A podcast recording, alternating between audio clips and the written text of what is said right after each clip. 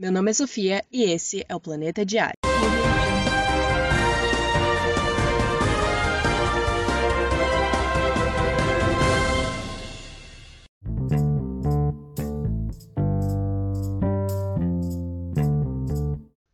Lançou hoje, com 48 minutos de duração, o quarto episódio de Loki. E com ele, é claro, vem também uma análise aqui no Planeta Diário. Esse episódio confirmou muitas teorias e também estabeleceu várias outras. E eu vou discutir todas elas aqui nessa análise.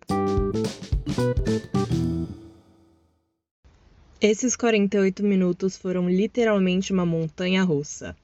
Uma hora eu tava me sentindo triste, outra hora eu tava feliz de novo, tava dando risada, outra hora eu tava chorando e depois eu já tava chocada de novo. Foram muitas coisas acontecendo em um episódio só. Mas isso não significa que foi ruim, de jeito nenhum. Foi um episódio incrível. Teve toda a ação que a gente esperava, que a gente queria depois de um meio de temporada mais parado, que foi o episódio 3.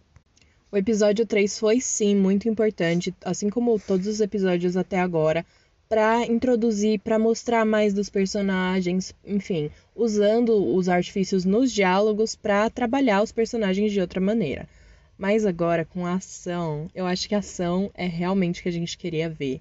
Queria ver ação de verdade acontecendo assim mesmo e coisas indo uma atrás da outra, um monte de coisa acontecendo, e eu achei isso muito bom, principalmente depois dessa pausa que foi o episódio 3. Nesse capítulo 4, a gente vê tanta coisa, tantas teorias sendo confirmadas e tantas perguntas ainda para serem respondidas, que faz até parecer que dois episódios não vão ser suficientes. Foi exatamente o que eu pensei no final do, de WandaVision. Quando WandaVision estava chegando no final e as coisas começaram a ficar mais claras e ainda não estava tudo tão é, correto, tudo tão coerente ainda assim sobre como que ia ser o final eu fiquei pensando que dois episódios só não iam ser suficientes. Mas, enfim, foram. Amarraram tudo que a gente queria amarrar naquele momento e puxaram, né, os ganchos pro futuro do CM. Loki também vai fazer isso, com certeza. Mas dá aquela sensação de desespero, de euforia, de nossa, tem muita coisa. Como que arruma? Como que arruma tudo isso agora? E eu gosto muito dessa sensação.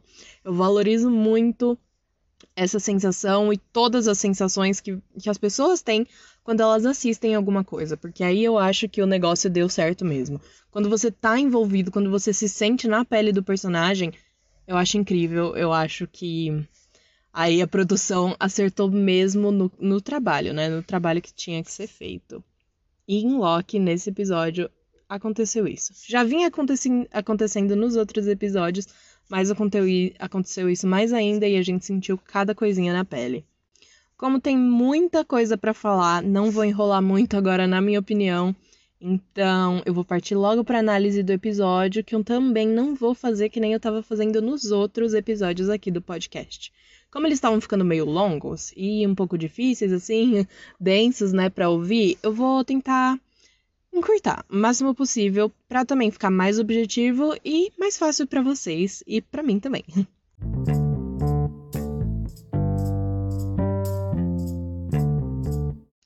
Esse episódio já começa com uma cena que mostra o passado da Sylvie, né?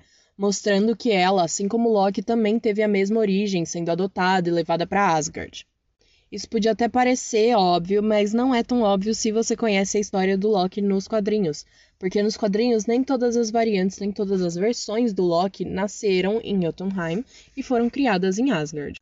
Por exemplo, lá em 2016, quando foi lançada Loki para presidente, que é de onde vai sair o presidente Loki, que ainda vai aparecer na série, o Loki ele se torna elegível a ser presidente dos Estados Unidos justamente porque ele é cidadão americano. Ele nasceu nos Estados Unidos, ele nasceu em uma família americana. É a alma do Loki, mas reencarnou em um corpo teoricamente humano. Não é um corpo humano, mas enfim, nasceu na Terra. Então a Sylvie, em teoria, também poderia ser de qualquer lugar do multiverso, né? Mas isso acaba quebrando qualquer relação com a Encantor. A falsa Encantor, na verdade, né? Não a Encantor em si. Lembram da falsa Encantor? A falsa Encantor é a Sylvie Lushton. A Sylvie Lushton, ela é uma menina que ganhou poderes do Loki para causar com os jovens Vingadores e os poderes dela são baseados nos poderes da Encantor, da Amora Encantor, que é uma feiticeira asgardiana. E até a própria Sofia de Martino, a atriz que interpreta a Sylvie, ela disse que a Sylvie não é a Encantor. Isso já estava bem claro, né? A gente já sabia que a Sylvie era assim uma versão do Loki, uma variante, né? Ela não gosta de ser chamada de Loki, ela não é o Loki, ela é a Sylvie, mas ela é uma variante, Loki. E a Sofia de Martino esclareceu que a Sylvie é uma personagem diferente, com backstory novo, não tem nada a ver com o backstory da Sylvie Lushton ou da Maureen Cantor, nada a ver. A Sylvie tem a história dela, ela tem o arco dela. Apesar dela ser, sim, inspirada na falsa Encantor Sylvie Lushton. O nome, os poderes de encantamento, o cabelo loiro, é inspirado, mas não é a mesma personagem, sabe? Não tem a mesma história. Bom, mostra lá a Sylvie criancinha, né? E ela tá brincando, simulando possivelmente o Ragnarok, onde os Asgardianos vencem Asgard e Asgard não é destruída. Ragnarok, como a gente já sabe, é o apocalipse, né, Asgardiano. É quando tudo acaba, ninguém sobrevive, enfim. Nem a gente viu em Thor Ragnarok. Apesar do povo de Asgard ter sobrevivido porque eles foram para Nova Asgard. Mas o Ragnarok é isso, essa profecia de que um dia Asgard iria ruir. Iria vir as ruínas. Ela faz até algumas referências do tipo falar das Valkyrias e até aparecer um boneco de lobo depois que dá um zoom assim nos brinquedos dela. E esse lobo é uma referência não só aos quadrinhos e à mitologia nórdica, mas também ao próprio filme Thor Ragnarok. Porque na mitologia e nos quadrinhos também, se eu não me engano, o Fenris, que é esse lobo, ele é filho do Loki. Mas em Thor Ragnarok, a Marvel trouxe ele como o lobo da Hela, aquele lobão lá grande, enorme, que, enfim, briga com o Hulk na Bifrost. Enquanto a coitadinha tá lá brincando, a AVT aparece e quem é a comandante daquela divisão que foi atrás da Sylvie? Ela mesma, Ravonna Renslayer. Como que Ravonna Renslayer foi de comandante, foi de caçadora pra juíza?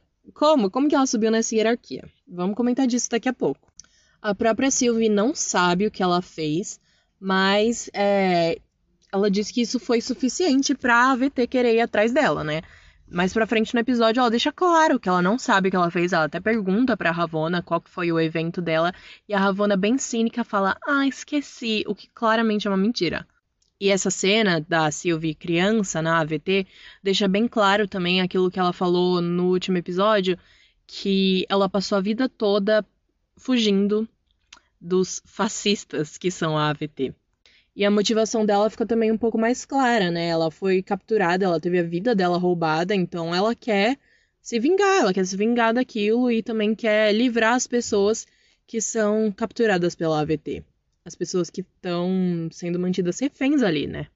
Ainda com ela criança, a Sylvie é levada para julgamento, mas ela não chega a ser julgada, porque ela rouba o Tempad da Ravonna e foge. Ninguém vai atrás dela, ela foge, simplesmente some. E depois ela acaba dizendo que, conversando com o Loki, né, ela acaba dizendo que tudo que ela fazia criava um evento Nexus. Então a AVT ia atrás dela, então ela tinha que fugir de novo, fugir de novo, fugir de novo, fugir de novo, até que ela aprendeu que nos apocalipses ela podia viver, fazer o que ela quisesse e nada ia influir. Então ela começou esse plano dela de tentar, né, acabar com a AVT e livrar todo mundo da AVT. Eu tenho algumas dúvidas acerca do que possa ser o evento Nexus, né, que a Sylvie causou, enfim, para ela ter sido raptada pela AVT, para a AVT ter ido atrás dela. Mas dá para especular um pouco. A primeira ideia, a primeira teoria é que o possível evento Nexus que tirou a Sylvie da linha do tempo dela, que fez ela ser raptada, nunca existiu. E eu acho que isso faz bastante sentido. Pode ser que isso tudo tenha sido só uma desculpa de quem quer que controla a AVT, né? Porque agora a gente sabe que os Guardiões do Tempo realmente não existem coisíssima nenhuma, como eu já havia teorizado aqui com vocês. Então, a AVT é tudo uma farsa, mas é controlado por alguém ainda. Então, possivelmente essa pessoa que controla a AVT, ou essas pessoas, talvez, não sei, teriam algum tipo de interesse na Sylvie ou, no caso, né, Loki, que é, ela ainda era Loki naquela época. Ou algum interesse nos poderes dela ou queriam se livrar dela por algum motivo específico. Bom, para fundamentar essa teoria, eu preciso de mais umas informações desse episódio, então eu vou fundamentar ela lá no fim, mas guardem ela na cabeça. Outra possibilidade é que, e também bastante triste, bem triste essa possibilidade mesmo, ela ter sido pega pela AVT simplesmente por ser uma criança feliz. Porque ela tava lá, simplesmente brincando, sem fazer nada demais. Então, ela não fez nada de errado. Pelo menos ali, o que apareceu, ela não tinha feito nada de errado. E geralmente, quando a gente vê alguém sendo. sendo. É, levado pela AVT ou eles indo lá resetar alguma coisa, as coisas estão acontecendo ainda. Ou pelo menos rastros dela, né? Então faria sentido ela ter sido pega justamente por ser uma criança feliz, porque o Loki, né, que a gente conhece, não teve uma infância feliz. Ele não, não teve uma vida fácil. Ele sempre sofria, ele sempre queria ser igual ao Thor, sempre queria hum, o amor do pai, o amor do irmão, sempre queria atenção também. Então, assim, ele não era uma criança feliz, não era uma criança que vivia a infância como as outras crianças e como qualquer criança deveria viver. Então, talvez por ela ser uma criança feliz, uma criança boa, porque até depois a gente vê ela já dentro da AVT, né? é, gritando para ajudar aquele homem que está sendo enforcado, simplesmente por ela não ser uma criança vingativa ou não ser. É, não precisar tanto de atenção quanto no, o nosso Loki, né? O Loki que a gente conhece. É, talvez aquilo estivesse errado, talvez aquilo não estivesse do agrado de quem é que seja que está controlando a AVT. Então, é um Loki, Loki não pode ser feliz, então tem que, tem que tirar, tem que podar, não pode. Bem triste isso, né? Mas é uma possibilidade. Pelo menos na minha cabeça faz sentido também. Talvez seja até por isso que a Sylvie tenha abandonado a sua identidade de Loki. Porque quando ela era conhecida como Loki, como, quando ela é, ainda era Loki, ela foi capturada pela AVT por alguma coisa que ela nem sabe o que é. E com certeza ela já deve ter tido contato com outras variantes é, dela mesma, né? No caso, outras variantes Loki. Ou até talvez mesmo sendo criança em Asgard, né, e tendo ficado lá por tão pouco tempo, não pouco tempo, né, porque a, a idade asgardiana é bem diferente da nossa. Então, criança lá tem o quê? 500 anos. Então passou, sei lá, 500 anos em Asgard ouvindo as pessoas falando e talvez ela, ela ela disse que já sabia que era adotada, né? Então, talvez ela tenha passado pelas mesmas dificuldades que o Loki passou por não ser asgardiano mesmo. Então, todas essas coisas. E Aí ela queria se livrar desse rótulo e se tornou Sylvie. Mas lá pro meio, do meio pro fim do episódio, a Sylvie já tá presa, né? A Sylvie adulta já tá presa na AVT de volta. E a caçadora B15 entra lá nessa linha que ela tá pra falar com ela. E ela fala que quando ela estava encantada, né, com os poderes da Sylvie, ela viu uma coisa e ela ficou mais curiosa, né, para saber o que estava acontecendo. Antes disso, ela até fala com o Mobius, tipo, hum, o que, que o Loki falou para você? E o Mobius fala, ah, ele falou que a AVT tá mentindo para mim. E a, a, a, caçadora, ela fica realmente bem curiosa, então ela faz, ela vai até a Sylvie, leva a Sylvie lá pra Roxcart, né, onde eles estavam, e a Sylvie encanta ela, mostra as verdadeiras, as verdadeiras memórias dela e a, é o suficiente pra B15 mudar de lado, né?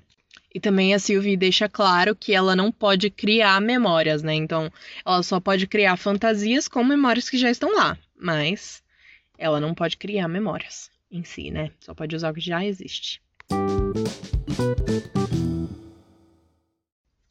Eu achei que talvez fosse um pouco mais dinâmico é, organizar os episódios ao invés de em ordem cronológica direto, né? Para não ficar tudo tão mastigado, tanta coisa é, organizar pelos acontecimentos que rolaram com os personagens. Então agora eu vou voltar as nossas atenções para o Loki, nosso protagonista.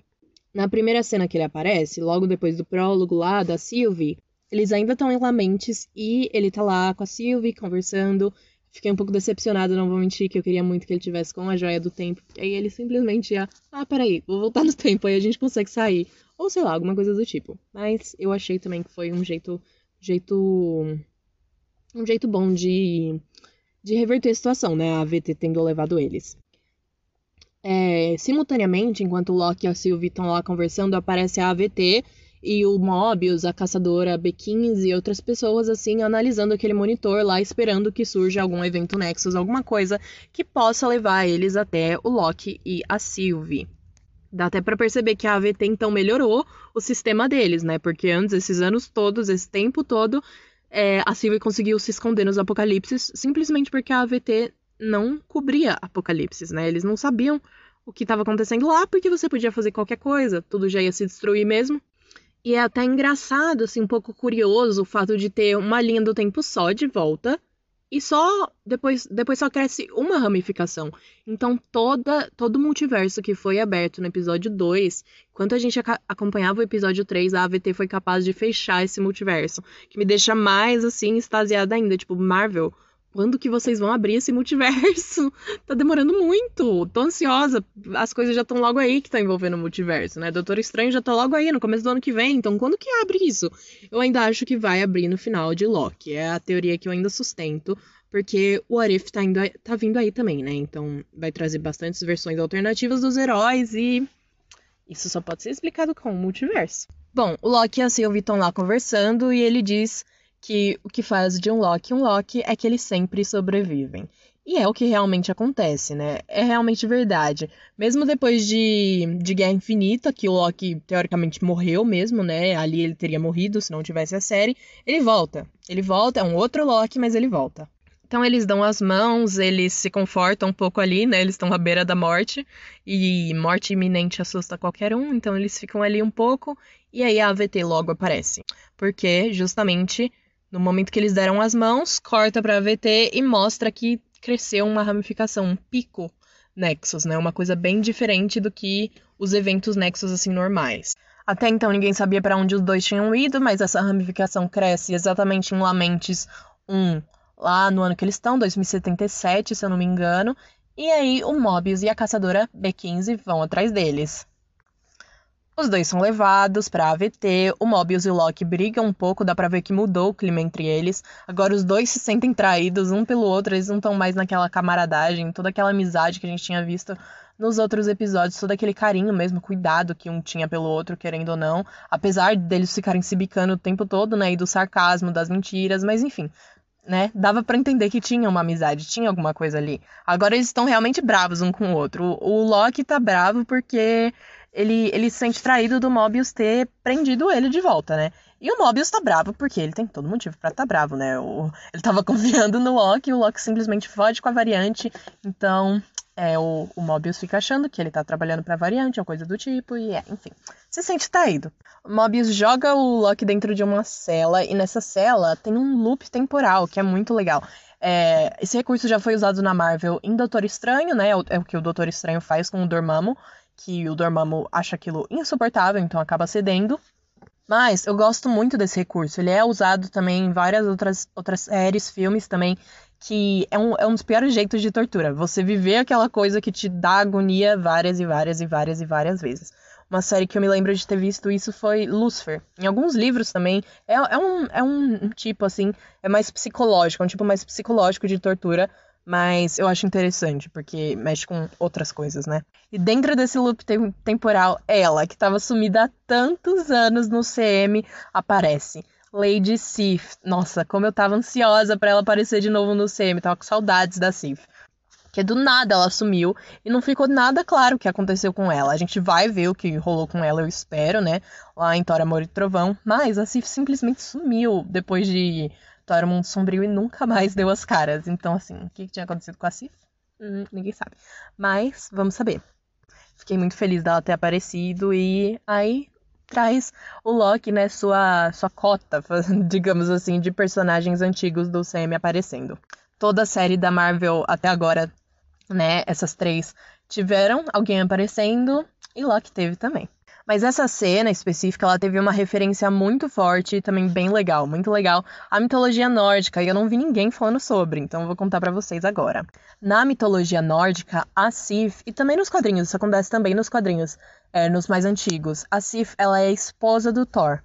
E o Thor, ele é muito orgulhoso de ser casado com a Sif, principalmente porque ela é muito bonita e ela tem uns cabelos longos, assim, muito, muito, muito longos, que passam assim do pé, o cabelo dela arrasta no chão e os cabelos dela são dourados que nem ouro.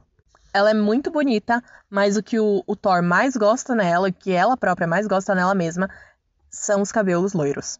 E em um dia assim, para causar com o Thor, para deixar o Thor com raiva, o Loki vai lá, entra no quarto da Sif e do Thor, quando eles estão dormindo, e corta o cabelo da Sif. Mas ele não corta, que nem apareceu na série, não.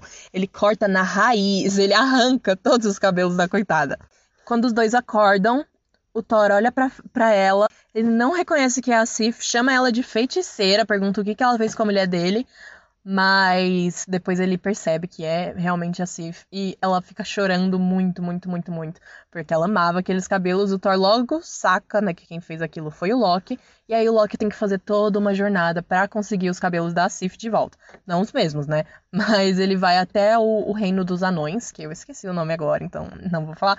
Mas ele vai até o Reino dos Anões e faz um trato para que é, algum desses anões são extremamente talentosos, fizesse novos cabelos para Sif e que esses cabelos teriam que ser dourados, compridos e que nunca parassem de crescer. E ele consegue, ele consegue. Nos quadrinhos, ele na verdade não consegue cabelos loiros, por isso que ela fica com o cabelo preto, porque os cabelos que os anões acabam fazendo ficam pretos, eles não têm ouro, então acabam sendo cabelos pretos e aí ela fica de cabelo preto para sempre. Depois disso. Além disso, nessa cena dá pra ver o quão mudado o Loki tá, o quanto agora ele percebe que tudo que ele fez foi sobre atenção. Ele queria chamar atenção e era aquilo que ele fazia. Para conseguir a atenção dos outros, ele causava, né? Ele pregava peças, esse tipo de coisa, porque ele achava engraçado, porque ele queria atenção. Simplesmente por isso. E amor. Mas como ele não tinha amor, ele procurava atenção do jeito ruim, né? A Sif então fala que ele tá sozinho, que ele sempre vai estar, é o que ela fala toda vez que ela aparece lá no loop. Enfim, ela fica falando isso. O que, apesar de em parte ser verdade, né? Porque o, Loki sempre esteve sozinho, é muito triste. Muito, muito, muito triste. O Mobius então chama o Loki para um interrogatório e aqui também a gente vê de novo aquela mudança de clima entre os dois. Nessa conversa, o Loki ele mente, né? Novidade. Dizendo que era tudo plano dele, né? Todo o negócio com a Sylvie era plano dele, mas aquilo era mentira. E o Mobius resolve mentir para ele também e o feitiço vira contra o feiticeiro. O Loki fica muito preocupado com, com a Sylvie quando o Mobius mente, né? Ele fala que a Sylvie morreu. O Loki fica muito triste, muito arrasado. E aí começa toda aquela conversa sobre o Loki, de tão narcisista que ele é, ele ter se apaixonado por uma versão alternativa de si próprio. E aqui entra de novo outro personagem mitológico. No episódio passado aqui do podcast, eu tinha dito que a relação do Loki e da Sylvie lembrava é, o mito do Narciso, mas o mito do Narciso invertido. Ao invés de você se apaixonar pela sua imagem, você olhar para sua imagem e ficar aflito. Você não, não se sentir confortável olhando para sua própria imagem, olhando para si mesmo. Mas aqui vamos deixar o mito do Narciso do jeito que é mesmo, não precisa inverter nada, porque foi claramente uma alusão a isso, né? O Loki é um personagem que faz todo sentido ele se apaixonar por si mesmo. Ele sempre foi egoísta, sempre foi narcisista, então faz sentido. E aquilo, no mito do Narciso, Narciso era muito bonito e ele era destinado a ser bonito, era isso que ele era. Então, quando ele se olhou no, no lago lá, ele ficou tão fascinado com a beleza dele, se apaixonou por si mesmo e morreu, morreu olhando para si mesmo. Então, assim, há controvérsias, né? Apesar do Narciso e do Loki terem semelhanças, né, nesse, nesse sentido, baseando no que, no que o Mobius disse, é, o mito do Nar Narciso não acaba bem. Então, assim, é uma alusão. Claramente foi uma alusão esse mito. Mas, hum, será que alguma coisa aí vai desencaixar no final? Não sabemos. Eu vou falar um pouquinho mais dessa relação do Loki e da Sylvie mais pro final do episódio também. Vamos guardar, vamos guardar o melhor final. Nessas conversas que ele tem com o Mobius lá na AVT, né, nos interrogatórios, o Loki fala que a AVT tá enganando todo mundo, que eles são variantes. O Mobius, óbvio, não acredita totalmente, mas ele fica com certeza com aquela pulguinha atrás da orelha. E ele fica matutando por um bom tempo aquilo lá. Depois disso, o Loki ainda fica dentro da cela, apanhando da Sif mil vezes. Mas depois de um tempo, o Mobius aparece. E com certeza ele bolou um plano, todo um plano completo na cabeça dele, né? De como se se livrar da AVT, como se vingar da AVT, fugir dali. O Mobius até diz pro Loki que ele não precisa ficar sozinho. Ele não precisa acreditar que ele é destinado a ficar sozinho. E essa cena, nossa, essa cena me confortou muito meu coração. Porque a gente nunca vê pessoas falando isso pro Loki, né? Nunca vê pessoas falando coisas boas pro Loki. E quando vê, ai, dá muita felicidade. Os dois saem da cela, mas do lado de fora, ela lá de novo. Ravonna Renslayer já tá esperando os dois do lado de fora. O Mobius tenta dar um migué, tenta dar um jeito nela, mas ela acaba podando ele. Eu fiquei muito triste nessa cena. Fiquei muito chocada. Eu, nossa, muito chocada. Mas eu me agarrei na ideia de que ainda, ainda tem cenas do, do Mobius que não apareceram na série, mas estão nos trailers. E também que no IMDB o Owen Wilson tá confirmado em cinco episódios da série. E o único episódio que ele não apareceu até agora foi o terceiro. Então ele precisa aparecer em todos esses, nos últimos.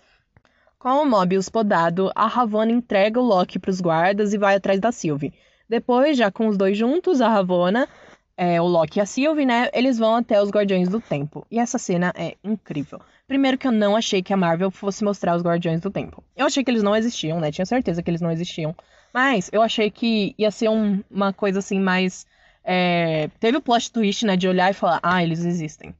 Mas aí depois fica meio estranho, né? As coisas. A gente viu que não existem. E, a... e agora? Quem tá aí atrás? Mas eu achei que não ia ter ninguém. Ou que ia ser logo de cara, sabe? O vilão realmente que a gente tá lidando. Bom, eles têm uma conversinha ali com os Guardiões do Tempo. É, a Sylvie parece que ela tá frustrada, né, por estar tá na frente deles naquela situação, porque ela não, ela queria estar tá na frente deles para acabar com eles, né? Mas não nas mãos da Ravonna, óbvio. Mas logo a caçadora B15 aparece, ela tira a coleira do, do Loki e da Sylvie, entrega uma arma pra Sylvie, uma espada lá, aquela lá que a Sylvie usava. Começa uma luta muito boa, muito intensa. Eu fiquei sem respirar a cena inteira. Fiquei muito apreensiva mesmo. A Sylvie vai, joga a espada e arranca a cabeça de um dos guardiões. E aí a gente descobre que eles eram robôs. Eu, vou ser sincera, eu tava achando que eles eram robôs desde que mostrou eles assim, né, desde o comecinho dessa cena. Quando eu olhei assim, fiquei meio, nossa, mas tá bem estranho isso, porque a ah, os efeitos especiais da Marvel são muito bons. O CGI da Marvel é muito, muito bom. A gente sabe disso. E a gente sabe a capacidade deles para animar as coisas. Então, tudo bem que, né, esses, os Guardiões do Tempo, eles fizeram bem é, parecidos com, como é nos quadrinhos, né? Muito parecido mesmo, quase igual. Mas assim, o jeito que eles se mexiam, o jeito que eles falavam, tava, tava meio esquisito, tava parecendo massinha. Tava, tava parecendo boneco de massinha mesmo. Eu achei, pelo menos, que não, não, não, tava, não tá muito bom. Eu falei, não, não é possível que esses caras sejam de verdade. Não, não faz sentido isso. E aí, quando ela arrancou a cabeça, que a gente viu que eram robôs, eram animatronics, praticamente, eram androides sem mente, sem alma, é... eu fiquei muito satisfeita. Porque se fossem de verdade, ia estar tá meio estranho, meio esquisito isso. Dá para sentir na pele toda a frustração da Sylvie e do Loki também de descobrir que tudo aquilo pelo que ela lutou, tudo aquilo que ela queria se vingar, tudo aquilo que tirou a vida dela era tipo três bonecos. Três negócios estavam ali só jogados e todos os guardiões do tempo que ela acreditou serem os causadores de dor, não só na vida dela, mas também na vida de todas aquelas outras pessoas, não existiam e tinha alguma coisa além deles. Então tudo que ela acreditou era mentira.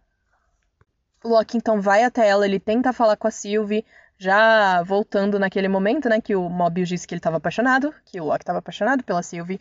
Ele tenta falar com ela, tenta se aproximar assim, mas a Ravonna chega e de novo a Ravonna, meu Deus, ela chega e poda o Loki. Minha Nossa Senhora, que foi essa cena? Como eu ainda não tinha visto que tinha cenas pós-créditos, eu comecei a chorar de um jeito, porque é trauma. Toda vez que a gente vê o Loki chorando, o Loki morrendo, na verdade, né? Chorando também. Mas enfim, morrendo é uma dor assim inexplicável. Dói demais. E aí, eu sabia que. No fundo, eu sabia que ele não ia morrer. No fundo, eu sabia que ia ter um jeito, mas eu fiquei muito triste. eu fiquei muito abalada. E aí eu falei, ai, nossa, pera, deixa eu ver se tem pós-créditos. E tinha. Nossa, ainda bem que tinha pós-créditos. E assim, na minha opinião, a pós-créditos foi uma das melhores cenas do episódio. Então, na última cena, antes da pós-créditos, a nossa querida Sylvie, que não tá pra brincadeira, ela pega o bastão da mão da Ravona, a Ravona fala pra ela, vai, me mata. E a Sylvie fala, não. Agora você vai me contar tudo. Então agora a Sylvie tem tudo na mão dela. Ela tem a AVT na mão dela, se a Ravona falar, é claro. Mas se a Ravona não falar, ela morre. Então são duas opções, assim, bem simples, né? Ou ela fala, ou ela morre. Então a Sylvie tá com a chefona da AVT na mão. Ela tem controle de tudo.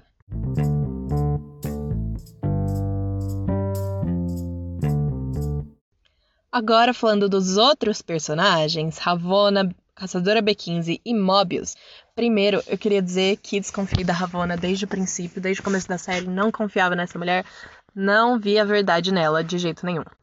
E quando a Google Imbatha falou em entrevista, a intérprete da Ravonna, no caso, falou em entrevista que tinha muitos segredos acerca dessa personagem, hum, fiquei mais desconfiada ainda.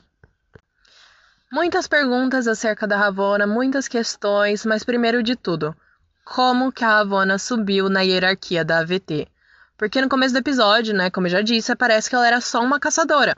E nunca foi dado a entender que em momento algum outra pessoa, outro personagem subiu um nível na hierarquia da AVT. Até porque a gente só vê ela de juíza. Só ela é a autoridade mais alta e só ela tem contato com os Guardiões do Tempo aspas, Guardiões do Tempo, que não tem Guardiões do Tempo. Como que ela saiu de ser uma mera soldada para uma pessoa em um cargo tão alto, em um cargo tão influente e que com certeza sabe de toda essa mentirada que é a AVT? Eu diria que, vamos lá, é uma teoria completa, sim, mas vamos lá. Espero que no próximo episódio a gente fique realmente sabendo, né, o que, que aconteceu pra Ravonna subir tão alto no cargo dela. Eu acho que a Ravonna foi sequestrada, entre aspas, né? Foi tirada da linha do tempo dela, assim como todos os outros funcionários da AVT. Mas que a Ravonna não teve a mente dela apagada. Acho que ela não teve a mente dela apagada, que ela sabia desde o princípio de todas as memórias dela. Ou que ela até teve a mente dela apagada, mas de algum jeito ela recuperou as memórias, ou enfim, teve as memórias devolvidas, sabe-se lá, né?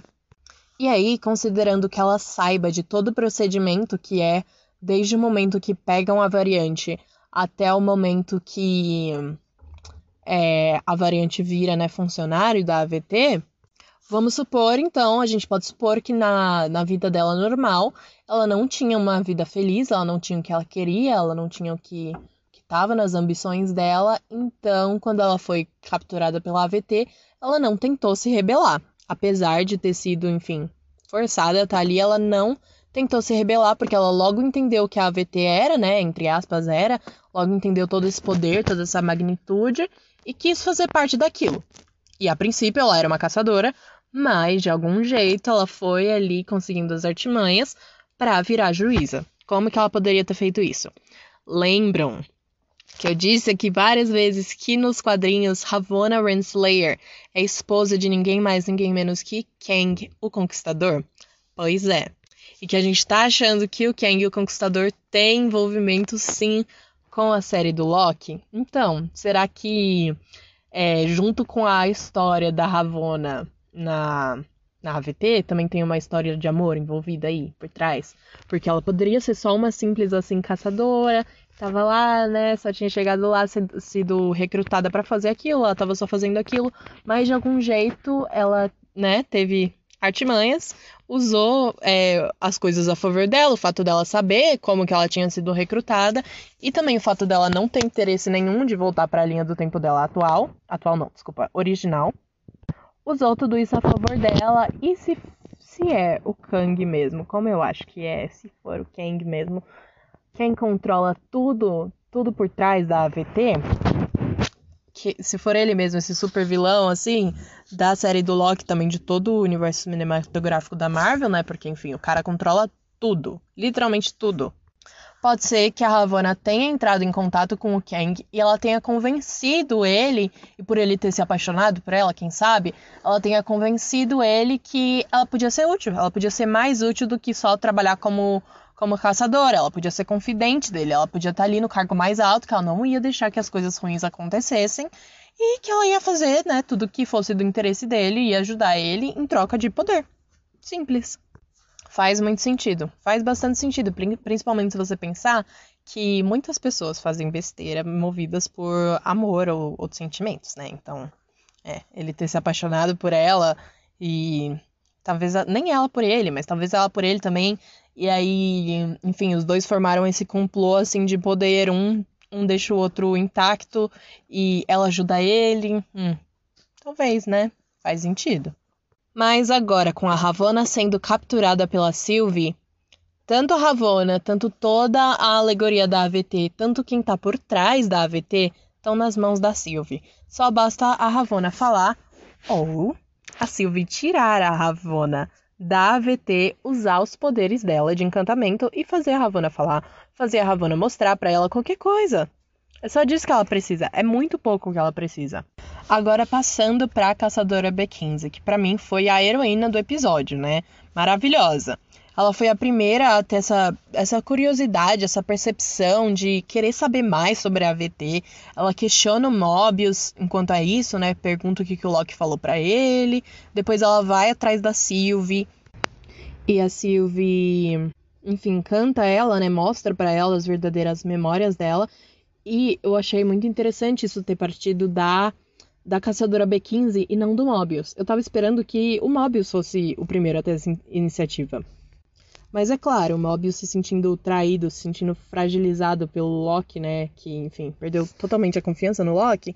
É, era, era esperado que ele não fosse ser o primeiro mesmo a fazer isso, mas eu esperava que fosse.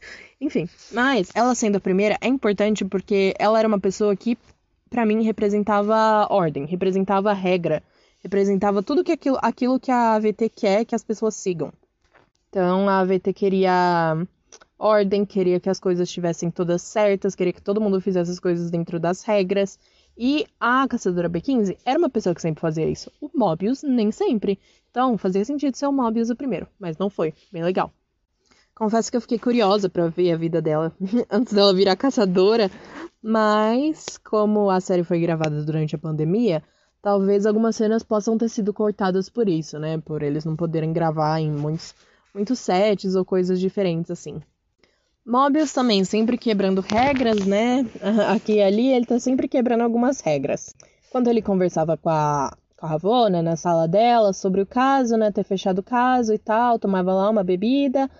É, no momento que ela virou de costas, ele vai, rouba o tempad dela, deixa dele no lugar e depois foge pra biblioteca, né? Foge não, ele sai de fininho assim, vai pra biblioteca, dá uma desculpa esfarrapada vai lá e pega o tempad dela. Olha que, na verdade, a Ravonna estava mentindo desde o começo do episódio, quando ela falou que a caçadora C20, a comandante C20, tinha morrido porque ficou louca. Ficou louca por causa do, do encanto, né, da Sylvie. Era mentira, não foi o que aconteceu. Mobius até fala, nossa, mas você tem certeza? Porque quando eu vi, ela tava tão bem, tava normal, né? Não tinha nada acontecendo. Então ele fica aí com essa pulguinha atrás da orelha e ele que é todo detetive, gosta de investigar as coisas. Foi atrás da informação, né? Foi conferir a informação. E o Mobius fica sabendo que a C20 morreu porque ela sabia a verdade. E aí ele começa a confiar no Loki, que em tudo que o Loki tinha visto sobre todos eles serem variantes. E é, Queria muito ter tido um flashbackzinho da vida do Mobius também, mas eu espero que a gente tenha isso nos próximos episódios, talvez. E é nesse momento, depois dele, dele usar o tempad da, Rava, da Ravona, né, que ele vai atrás do Loki lá na cela pra é, falar com ele, falar que ele não precisa ficar sozinho para sempre e tirar o Loki de lá, mas aí ele é podado bem aí. E certeza que isso que aconteceu com a C20 também com o Mobius, né, por ser podado porque sabia as coisas, a C20 foi podada porque sabia as coisas também.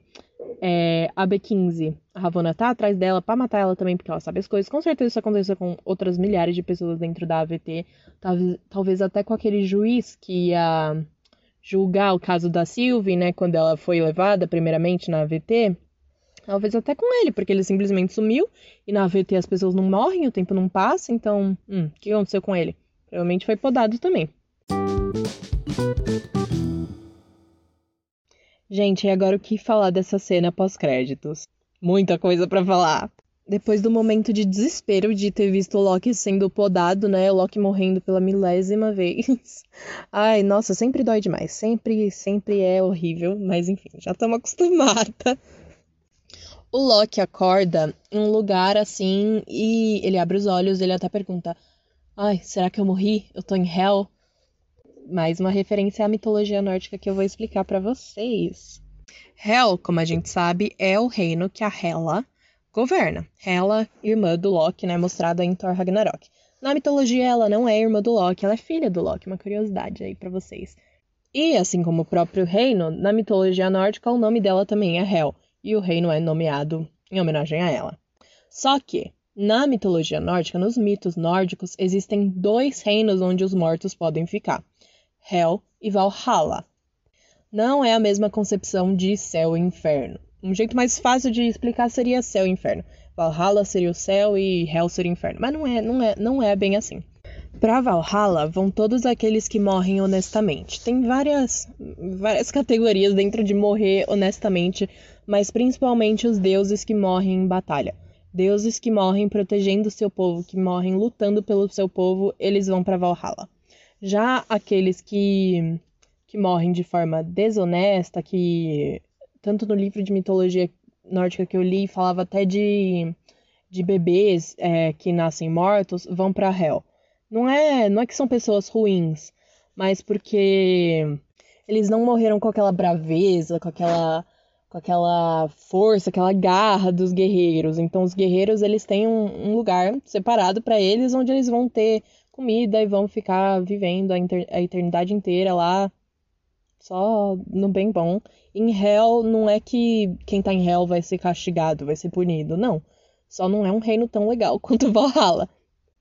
Enfim, depois que o Loki se pergunta isso, uma voz responde: "Não, mas você você vai morrer se não vier com a gente. Aí fica, nossa, quem é? Quem é? Quem é? E depois aparecem quatro outras variantes, quatro outras versões do Loki. Meu Deus. O grito, o grito que eu dei quando eu vi essa cena, eu fiquei tão feliz, tão feliz, principalmente pela pela proximidade com os quadrinhos, muito parecido, praticamente idêntico. Posso arriscar falar que idêntico. Então vou falar um pouco dessas variantes para vocês. A primeira, que aparece lá, o mais alto, né, mais velho, com a roupa assim meio espalhafatosa, amarela, lembrando até as fantasias de Halloween de WandaVision.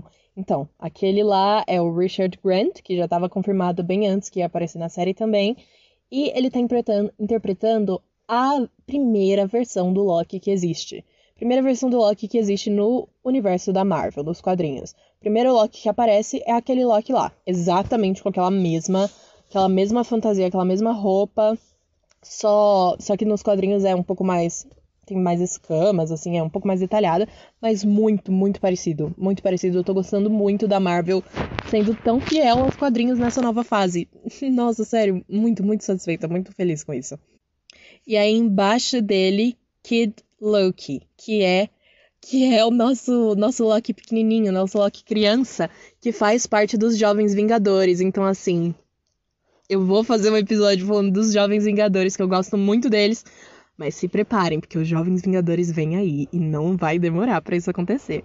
Porque agora que a gente já tem o Kid Loki, a gente tem os gêmeos da Wanda, né, o Billy e o Tommy. A gente tem também o Patriota, que foi, assim, meramente apresentado lá em Falcão e Soldado Invernal. O filho do, do Isaiah, o super soldado negro. Filho não, desculpa, neto. Então, aquele lá vai ser o Patriota e já tem a Kate Bishop chegando aí também, como Gavier Arqueiro. Então, assim, Jovens Vingadores vem aí, eu não posso esperar. Tem também a Morgan Stark, que vai se enfiar no meio disso tudo. Nossa, nossa, nossa, vai ser maravilhoso. Miss Marvel chegando também, muita coisa. Com certeza a gente vai ter um filme, série, qualquer coisa dos Jovens Vingadores, mas eles estão nascendo no CM. Enfim, o Kid Loki é uma versão do Loki criança, como o nome diz, né? Kid, de criança, que é, faz parte dos Jovens Vingadores e, nossa, ele é muito divertido. Ele pula de uma realidade para outra, ele faz altas besteiras e ele é bondoso. Ele é 100% bom. em Jovens Vingadores, na verdade, é, se você acompanhar o arco de Agente de Asgard para Jovens Vingadores, tem um, uns problemas aí entre o Loki jovem, né? O Loki é uma versão assim meio jovem adulto, meio adolescente, e o Kid Loki. Mas assim, vamos saber mais do backstory dele? Não sei se vamos saber, mas enfim. Qualquer coisa depois eu explico direitinho para vocês e sobre mais sobre ele também. E ele tá segurando um jacaré de tiarinha, um, um jacaré com a coroa de chifres. achei muito engraçado, achei muito legal também eles trazerem uma versão é, animal do Loki, porque o Loki, sim, pode se transformar em animais quando ele quiser, e ele faz isso muito nos quadrinhos. É, inclusive já se transformou em um unicórnio uma vez, pra nada, simplesmente que ele quis. Mas não tem nada que eu saiba, nem nos quadrinhos e nem na mitologia nórdica, de um Loki jacaré, crocodilo. não, não que eu saiba, mas talvez, né? Mas eu acho que não. E o último, a última variante mais diferente de todas, né? E a quarta variante não parece com Tom Hiddleston, não tem nada a ver com Tom Hiddleston. E o fato dele ser negro é, chama bastante atenção, porque o Loki, apesar dele ser gigante de gelo, né, a forma original dele ser azulzinho, é, ele, o, a forma dele como a gente conhece, né, enfim, com a pele branca e tal, cabelo comprido, ele foi meio que feito a imagem e semelhança dos Asgardianos, então ele se parece muito com os Asgardianos, e até por isso que ele é branco, porque não existe nenhum Asgardiano negro nos quadrinhos. Não tem, literalmente não tem. O único Asgardiano negro que a gente tem no CM até agora é o Heimdall. Só, só tem o Heimdall. E a Valkyria, claro. Desculpa, esqueci da Valkyria, mas é claro, a Valkyria também. Mas assim, por um bom tempo a gente só teve o Heimdall e só, né? Mas do mesmo jeito, tendo a Valkyria, são dois personagens em uma nação inteira. Tudo bem que os Asgardianos são baseados nos noruegueses, né? No povo viking, que realmente as pessoas eram majoritariamente brancas, mas é, a gente tá falando de ficção, de mitologia. E isso é fantasia. Então as pessoas podem ter qualquer forma, as pessoas podem ter qualquer cor de pele qualquer tipo de cabelo, qualquer. Tudo. É livre. Eles, nesse universo, eles literalmente são alienígenas. Então eles podem ter qualquer forma. Então, assim, extremamente válido trazer mais, mais um exemplo de Asgardiano negro. Apesar dele não ser Asgardiano, né? O Loki não ser Asgardiano. Mas enfim. Ou a gente não sabe, né, se ele é Asgardiano ou não. Mas tudo bem, vou comentar outra coisa. Esse Loki, mais específico, ele tava segurando um martelo. Que lembra, assim, um pouco o Mjolnir, né? O martelo do Thor. Será que aquela lá é uma versão alternativa do Mjolnir? Que, e aquela versão alternativa do Loki é digna de levantar o Mjolnir? Porque eu digo para vocês, já aconteceu do Loki ser digno de levantar o Mjolnir nos quadrinhos.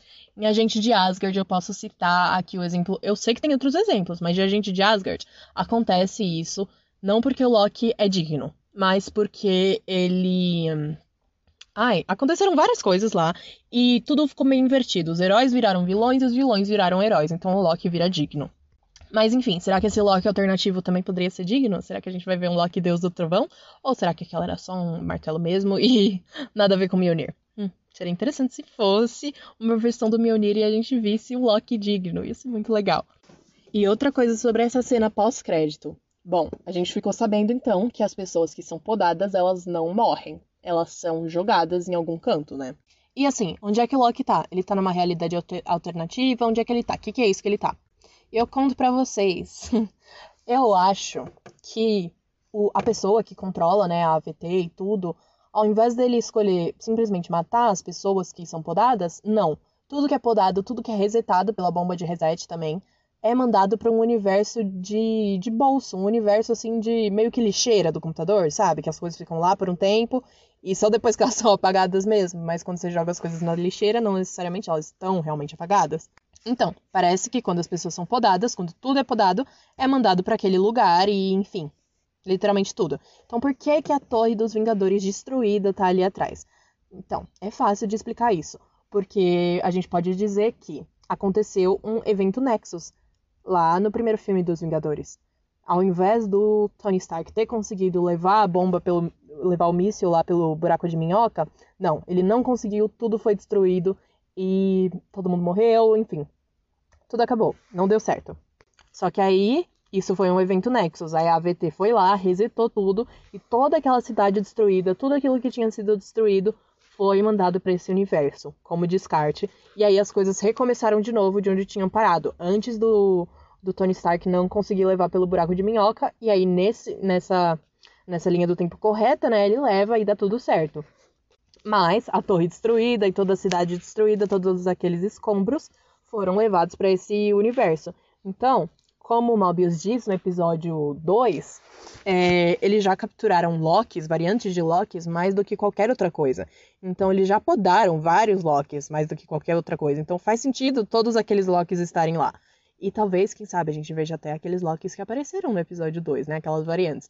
O Loki Yelton, o Loki do Tour de France, o Loki é, o Loki meio Hulk, assim, o Loki Viking. Talvez, talvez a gente veja, talvez não, mas quem sabe. E com certeza o presidente Loki também foi um dos podados. Também foi um dos jogados para esse, pra esse universo, assim, lixeira.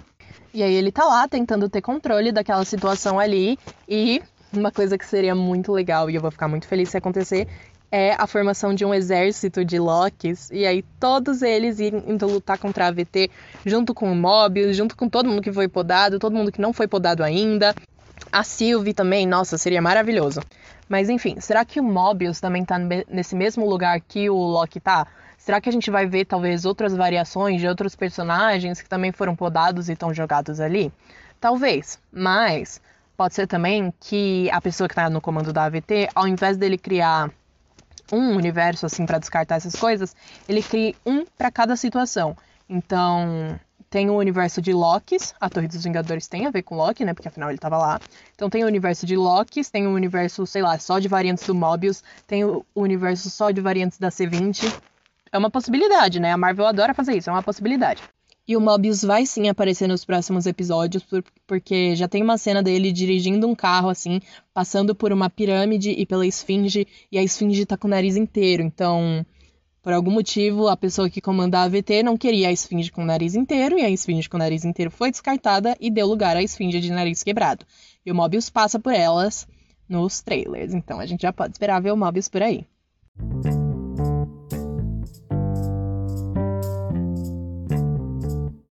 Sobre o relacionamento do Loki e da Sylvie, eu confesso que eu não achava que fosse virar algo romântico. Eu achava que ia ficar, tipo, que eles iam estabelecer mais uma relação assim de irmãos.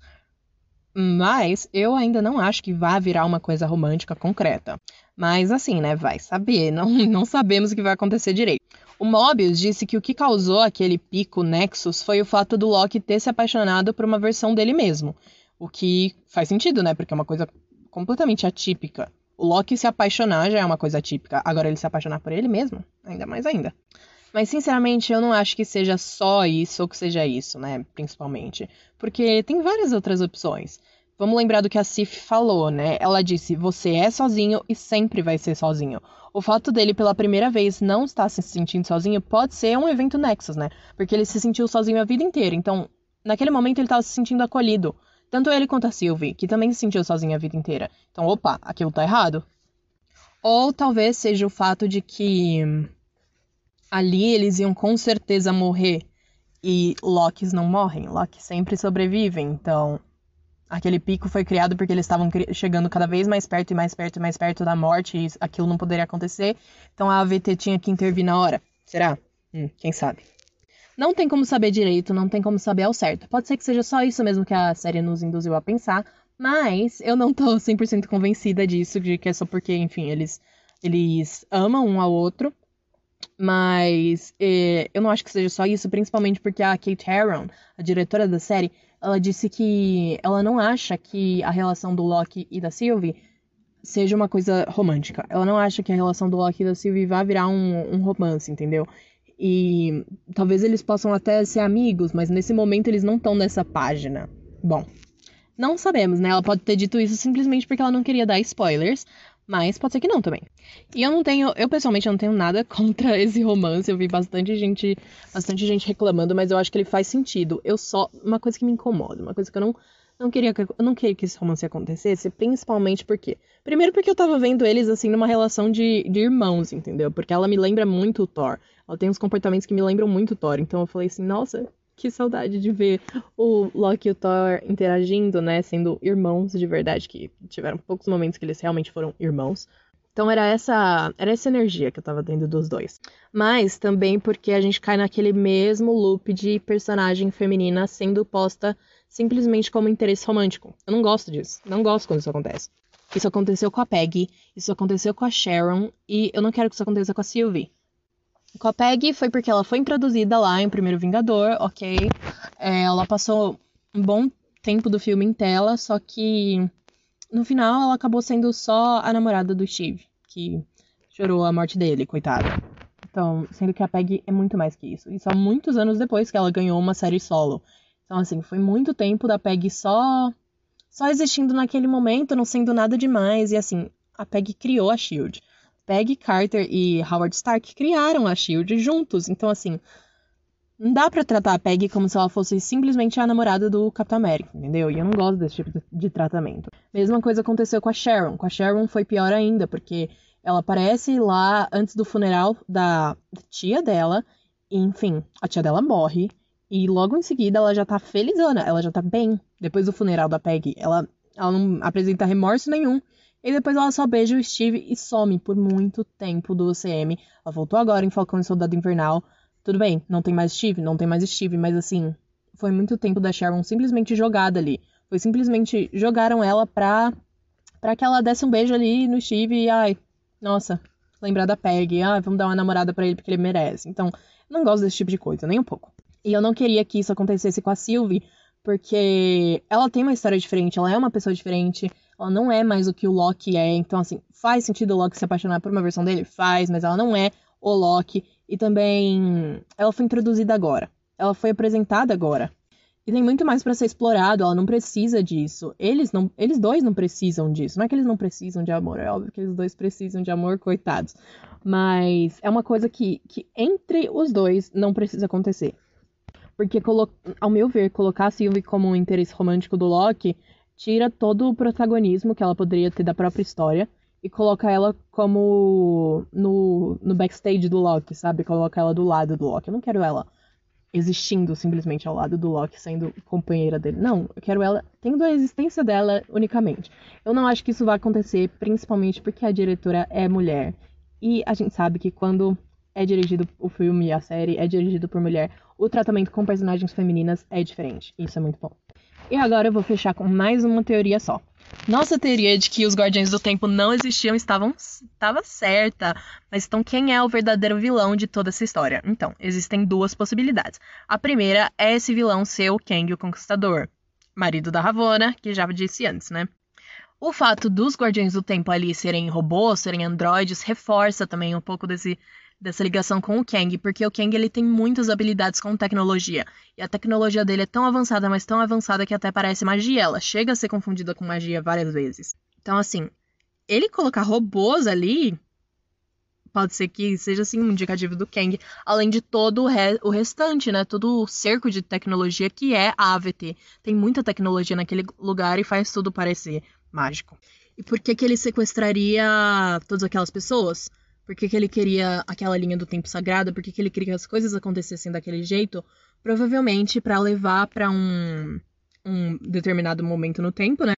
Em que ele ia conseguir cumprir alguma ambição, em que o todos os interesses dele iam se concretizar e ia dar tudo certo para ele, tudo que ele quisesse. O que, o que, o que ele quer? Não sei. Não faço a mínima ideia do que, que ele possa querer. Mas mais poder do que ele já tem, não é possível. Mas com certeza ele quer controle total e talvez ele queira, sei lá, ser visto como o rei do universo. Talvez ele esteja controlando tudo aquilo para um dia se apresentar mesmo e todas as pessoas já estarem já estarem submissas a ele. E talvez, se for o Kang, ele queira tanto destruir o Loki porque ele sabe o quão caótico não só o Loki, né, que a gente conhece, mas todas as variantes do Loki são e quão poderosas elas podem ser juntas. Então, ele queria destruir, mas não literalmente destruir. Queria colocar nesse universo dele de descarte para quem sabe usar depois, né? Porque todos aqueles Loki estão ali vivos. E por que, que ele joga as pessoas ali, mas não mata? Talvez ele precise delas depois. Talvez ele queira se aproveitar da, dos poderes deles depois. Essa é uma opção, uma opção muito forte. E nossa, seria muito legal se abrisse o multiverso. E imagina a cena pós-créditos fosse justamente o Kang aparecendo assim, se ele não aparecesse em nenhum momento dos episódios, mas na cena pós-crédito do último episódio ele aparecesse lá, sentadinho numa cadeira, quem sabe, não sei, mas seria muito legal. Talvez isso soe como uma teoria de Mephisto em WandaVision, mas eu acho que essa série dá mais indicativos de que o Kang possa sim estar por trás de tudo do que WandaVision nos dava de Mephisto. A segunda opção, dentro dessa mesma teoria, é que o grande vilão da série é uma variante do Loki faz todo sentido. Por isso que ele quer justamente unir tantos Locks, ele quer ser mais poderoso que todos eles e talvez aprender todos os poderes que todos aqueles Locks têm, roubar todos os poderes, não sei, qualquer coisa, mas assim, a gente sabe que a essência do Loki é sedenta por poder. Então, um Loki comandando todas aquelas coisas e fazendo a linha do tempo ser organizada do jeito que ele quer faria muito sentido e seria muito legal se fosse tudo isso. Isso só ia confirmar que o Loki é sim o maior vilão do UCM. Pode não ser o Loki que a gente conhece, né? Não, não ser o nosso Loki, que seja o maior vilão do UCM, mas esse Loki que estaria por trás da AVT. Pode ser isso, ou pode ser o Kang. Na minha cabeça, essas são as duas únicas opções possíveis. O que, que vocês acham?